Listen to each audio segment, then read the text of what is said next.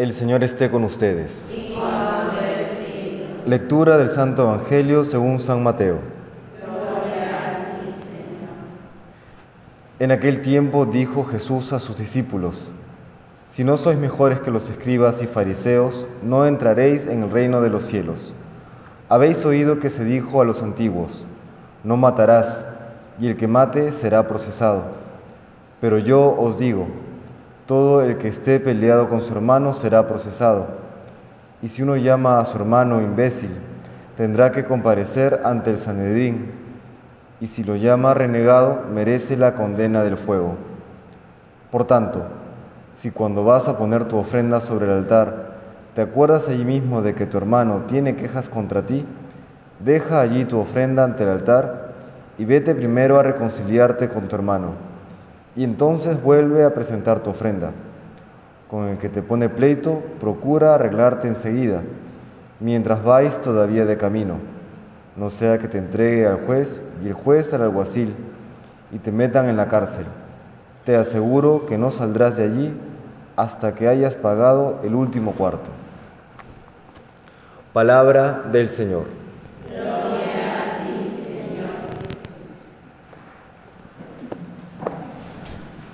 Hemos escuchado en la primera lectura del libro de Ezequiel una esperanza y también una advertencia. La esperanza consiste en que todo pecador, si se convierte, puede alcanzar la salvación y todos estamos en ese, en ese rubro, digamos, en, ese, en esa categoría en mayor o menor grado, pero todos somos pecadores y procuramos una mayor conversión. Y al mismo tiempo también nos hace la advertencia que cuando el justo se aparta de su justicia y comete maldad, comete pecado, termina muriendo, termina condenándose.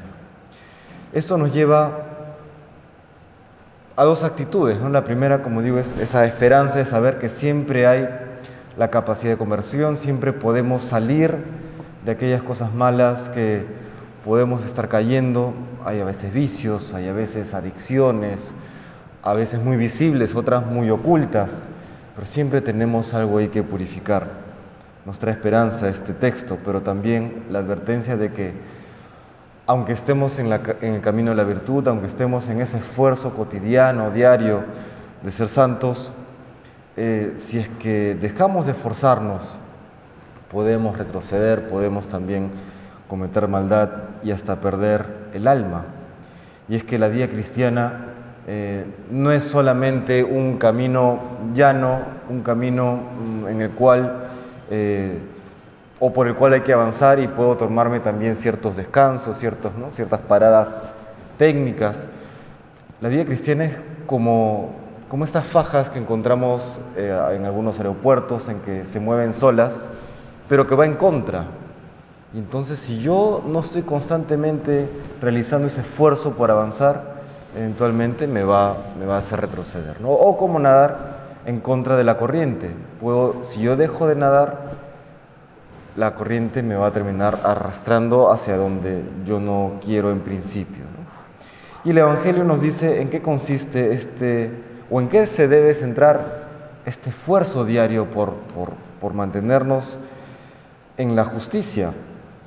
No se trata solamente de actos externos, sino se trata de cambiar el corazón para que luego se reflejen los actos externos. A veces cometemos el error de creer que la bondad o la justicia o la santidad consiste como una especie de, checklist, de, una lista de verificación donde voy embarcando. ¿no? Hoy día eh, ayudé a cruzar la pista a una viejecita, check. Que hoy día... Eh, ayudé con unas monedillas a, alguna persona, check. Y no es eso. Implica también, por supuesto, actos buenos, pero los actos buenos que brotan del corazón. Ahora que estamos en época electoral, por ejemplo, eh, si un político comienza a hacer una serie de actos buenos, eh, no digo que, sea absolutamente condenable, pero si solamente lo hace para ganar eh, votos y la persona le deja importar, solamente es un tema utilitario, pues realmente podemos decir que esa persona ha cambiado, que ha tenido una conversión. es cuestionable, ¿no? Y lo pongo en duda. Lo mismo podría ocurrir en nosotros, ¿no? A veces nos centramos más en las apariencias eh, que realmente en procurar agradar a Dios desde el corazón.